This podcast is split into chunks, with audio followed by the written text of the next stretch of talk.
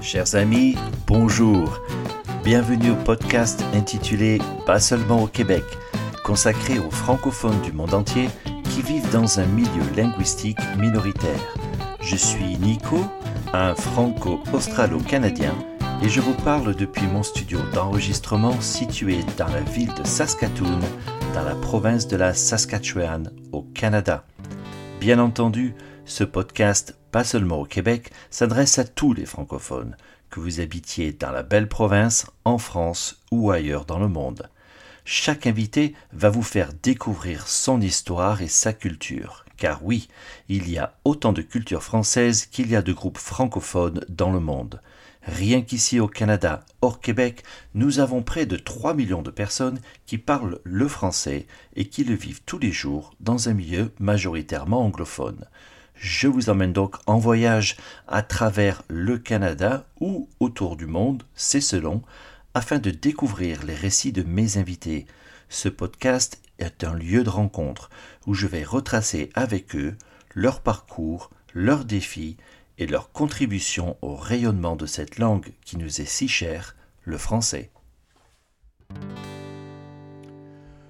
Aujourd'hui, notre voyage nous emmène dans la province de l'Alberta où vivent 238 000 francophones, dont notre invitée, Cécile Lozion. Bonjour Cécile. Bonjour Nico, ça va bien? Ça va bien, merci. Alors Cécile vit dans un hameau nommé Balzac, situé juste à quelques kilomètres au nord de Calgary. Devenue une station du chemin de fer canadien en 1910, c'est son président de l'époque, William Van Horn, qui décida de la nommer ainsi en référence à son auteur préféré, l'écrivain français Honoré de Balzac. Situé dans l'ouest canadien, l'Alberta a une superficie équivalente à celle de la France pour une population qui dépasse juste les 4 millions d'habitants. C'est une des destinations touristiques canadiennes les plus connues dans le monde, avec notamment les fameuses Rocheuses où sont situées les villes de Banff, Lake Louise et Jasper. C'est aussi une province qui abrite pas moins de six sites historiques protégés par l'UNESCO. Quant à Cécile Lozion, elle est originaire de la ville de Timmins, située dans le nord de la province de l'Ontario, ici au Canada. Élevée dans une région francophone minoritaire, puisque seulement 36% de la population de Timmins parle le français en première langue, Cécile a quitté sa famille et sa ville natale pour venir s'installer en Alberta il y a près de 25 ans. Alors Cécile, euh, eh bien, écoute, je vais te poser la première question. Présente-toi un petit peu, dis-nous qui tu es et qu'est-ce qui a contribué à ton choix de partir de l'Ontario? Ben, c'est une belle question. Alors, j'étais très jeune, mais euh, comme tu dis, je viens de Timmins, c'est une belle petite ville, mais j'avais toujours le cœur grand pour le voyage. J'avais la piqûre du voyage et je voulais aller voyager, voir le monde et faire des expériences de culture. c'était, c'était une chose que j'avais dans le cœur, que je ne pouvais pas vivre sans ces expériences.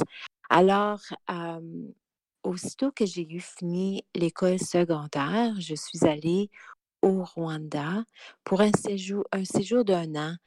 Et quand je suis revenue à Timmins, là, avoir vécu une expérience exceptionnelle au Rwanda, je me suis mariée, mais j'étais encore pris au cœur du voyage, aux expériences de culture. Alors, je voulais quand même avoir la chance de voir mon pays à moi-même parce que c'est tellement un grand pays. Et je travaillais au secteur d'aviation. Alors, j'étais quand même un agent de vol et je me suis mariée avec quelqu'un qui, qui travaillait au même secteur. Alors, on est premièrement déménagé à Thompson, Manitoba. C'est encore une petite ville au nord du Canada. Et ensuite, on s'est retrouvé proche de Calgary, proche de les montagnes. Et c'est encore où j'habite. Et voilà, c'est mon histoire. D'accord, super. Alors, donc tu pars de Timmins où finalement quand même tu es dans un milieu francophone, tes parents, tes, tes frères et sœurs, tes amis parlent français et donc après ton expérience au Manitoba, tu arrives à, Calgary et là c'est qu'anglophone seulement et encore une fois, euh, tu vas nous l'expliquer, on parle de Calgary dans les années 80 je pense, où finalement c'était pas une si grande ville. 90, oui, et mhm. finalement c'était pas mhm. très multiculturel. Tu veux nous en parler? Non, quand je suis arrivée à Calgary, c'était quand même, la population de Calgary était quand même seulement que 400 000. Là, aujourd'hui, on, voit une population de plutôt euh, plus qu'un million. Alors, c'était vraiment euh, beaucoup plus petit et il n'y avait pas beaucoup de, différences de culture. C'était vraiment des gens qui, euh, qui étaient nés ici. C'était une culture de, anglaise de cowboy. Il y avait euh, il y avait quand même les montagnes où euh, il y avait des gens de partout qui venaient de, de du Québec, euh, de l'Europe pour travailler. Mais à Calgary, par exemple, c'était vraiment une culture de cowboy, de gens qui étaient nés ici. Alors, il n'y avait pas beaucoup de francophones ou des gens qui parlaient le français, mais ça a beaucoup changé depuis ce temps il y avait quand même un gros boom pendant les années 2006-2007 où ça a amené des gens de l'Est du Canada et de partout et ça a tout changé. Et on a vu une grande augmentation de gens qui parlaient le français. D'accord. Alors justement, on parle de français. Tu as des enfants. On, parle d'éducation donc euh, en français. comment ça s'est passé euh, à Calgary quand tu as voulu envoyer tes enfants à l'école? Ben, c'est quand même une tristesse parce que quand on est venu en premier, on, s'est euh, cherché une, petite maison dans la ville de Calgary. Et c'était quand même une grande espace de distance pour 400 000 personnes. Je voulais quand même voyager en autobus. Pour mes enfants, il fallait les faire voyager en autobus une distance de une heure pour aller à une école francophone. Alors, mon petit garçon de l'âge de même pas 5 ans, il avait 4 ans, il voulait aller à la prématernelle tout seul en autobus pour une heure, aller, ensuite revenir une autre heure. Et c'était, c'était beaucoup trop. Et on, a commencé à se demander si c'était vraiment une, euh, une bonne décision pour sa santé morale de le mettre sur un autobus pour euh, deux heures par jour, juste pour le mettre à une école française. Alors, donc, euh, c'est la loi au Canada que tous les francophones ont, ont quand même la chance d'avoir une éducation en français, c'est pas toujours très facile. Alors, enfin, on s'est décidé que c'était pas une bonne décision morale pour nos enfants et qu'on ne voulait plus habiter à Calgary, que c'était tellement grand. On, on, a ensuite déménagé à Airdrie. C'était un petit village, une petite ville, c'est pas un village, une petite ville de 14 000 personnes, mais il n'y avait aucune école euh, qui, euh, qui offrait euh, une éducation en français. Alors, mes enfants sont allés à l'école, une école bilingue où même c'était pas vraiment une, une bonne ah, une bonne éducation. Les, profs ne parlaient pas un bon français, c'était difficile, c'était... Alors, enfin, on, s'est décidé de, de mettre nos enfants dans une école anglaise et c'est une grande tristesse que mes enfants n'ont pas eu la chance d'avoir une éducation en français. Je comprends tout à fait. Et tu penses qu'aujourd'hui, euh, les gouvernements successifs euh, font un effort suffisant pour promouvoir justement l'éducation euh, des francophones en dehors du Québec en français ou tu penses qu'il y a encore pas mal de, difficultés selon, selon les régions ou même encore, encore sur Calgary? je dirais que on pourrait faire mieux. disons que quand je suis déménagée à Thompson, il n'y avait pas de français, là. Du tout, du tout, du tout. Il n'y avait pas d'école française, mais est-ce que est-ce que c'est quand même la loi d'offrir une éducation en français aux enfants? Mais si j'avais quand même déménagé avec, à Thompson avec des enfants, euh, est-ce que est-ce que c'est c'est sage d'avoir une école pour deux enfants qui veulent aller à l'école française? Je ne sais pas si c'est vraiment une réalité de, de pouvoir offrir euh, des services en français pour tout le monde. Quand le, pays, c'est tellement, c'est tellement vaste au Canada. Il y a des petites poches de population ici et là. Et je ne sais pas si c'est possible de pouvoir faire qu'est-ce qu'on veut faire là, en, fait, de pouvoir euh, offrir des services en français pour tout le monde. Ça coûte beaucoup d'argent. Et oui, on, veut, oui, c'est une bonne idée, c'est, idéal de, dire que tous ceux qui veulent apprendre le français peuvent. Mais est-ce qu'on peut vraiment le faire, Nico, dans un pays de géographie comme on a au Canada, avec des petites poches de population ici et là, des petits villages partout? Est-ce que c'est possible? Je ne sais pas si c'est possible. C'est vrai Est-ce que c'est une c'est compliqué parce qu'effectivement, tu as raison, il faut quand même arriver à avoir une certaine densité, j'allais dire, de francophones pour pouvoir, euh, j'allais dire, euh, mettre la pression sur les gouvernements provinciaux et le gouvernement fédéral pour dire qu'il y a un besoin en éducation. D'ailleurs, euh, pour ne citer que la province où tu es né, l'Ontario, où il y a presque un million de francophones, mm-hmm. on est encore en train mm-hmm. de discuter d'une université française à Toronto. Et on est en 2021. Mm-hmm. C'est-à-dire qu'en fait, en dehors du Québec, il n'y a même pas une université française euh, au Canada anglais. Et donc, euh, ça reste encore aujourd'hui, effectivement, euh, une, une, bataille entre les francophones et les anglophones. Alors, on parle un petit peu d'école. J'allais dire, toi, au niveau de tes enfants, est-ce que tu, tu, leur parles français? Est-ce qu'aujourd'hui, ce sont de jeunes adultes? Est-ce qu'ils est qu'ils comprennent la langue française? Est-ce qu'ils sont rattachés, j'allais dire, à ta culture française quand vous rentrez à Timmins voir la famille, par exemple?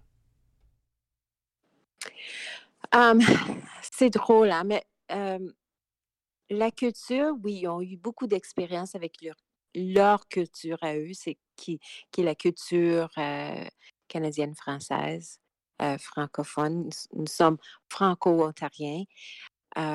oui, ils ont eu beaucoup d'expérience puisque je, je viens d'une grande famille francophone et à, cause de ma job, on, a pu voyager pas mal souvent pour aller visiter ma famille à Timmins. Et souvent, à l'été, mes enfants allaient voyager euh, et, rester avec mes parents pour euh, trois semaines pendant l'été. Alors ça, ça a été vraiment, vraiment bien pour eux. Alors, ils comprennent beaucoup la, la culture, et la langue, ils, comprennent beaucoup le français, même que mon fils est retourné à la région. Il habite pas loin de Timmins à, à Gogama, où il y a beaucoup de Français. Il y a des petits villages comme Hearst, où ce que les gens parlent vraiment seulement que le français. Alors, c'est vraiment beau. et Tia, habite maintenant à Calgary et même à l'âge de 14 ans, elle a passé une été à l'école en France. Mais c'est quand même une langue qui est très facile à, perdre. Il faut, il faut pratiquer son français pour avoir une aise avec notre français. Alors, il faudrait dire qu'ils comprennent beaucoup, mais peut-être qu'ils ne pratiquent pas assez souvent. Oui, effectivement, une langue, euh, elle, doit se, elle doit se parler pour être, pour être retenue, tu, as tout à fait raison. Alors, quand on parle de culture mmh française, je ne peux pas m'empêcher de penser à la culture culinaire. Et j'ai envie de te demander, euh, euh, déjà si tu aimes cuisiner, mais j'ai déjà une petite idée. Et puis surtout, est-ce que tu as un livre de référence ou un livre dans ta vie qui a, qui t'a aidé à aimer, à, à, dire, cuisiner des plats français? Mais c'est drôle, hein, parce que oui, c'est tu dis, c'est la cuisine française, ça fait une très grande partie de notre culture. Alors, quand j'étais jeune, ma mère faisait la cuisine et son livre favori de cuisine, c'était la nouvelle encyclopédie de la cuisine. Et c'était une, c'est une encyclopédie de recettes écrite par Madame Benoît. Puis maman me disait toujours que c'était son livre favori. Elle l'avait toujours dans la cuisine à quelque part. Et j'ai des mémoires de, de ma mère. Tu sais, elle faisait la manger pour la, elle, faisait à manger pour la, famille, là, pas juste pour nous autres, mais les cousins, les cousines, les ma tante qui venaient. Puis là, on se mettait ensemble. Puis c'était un livre de recettes que là, moi-même, je prenais quand j'ai commencé à faire à manger pour, euh, pour moi, pour mes amis, même pour mes parents. Ça se fait que c'était un livre, c'est pas seulement de recettes, mais c'est un livre d'amour.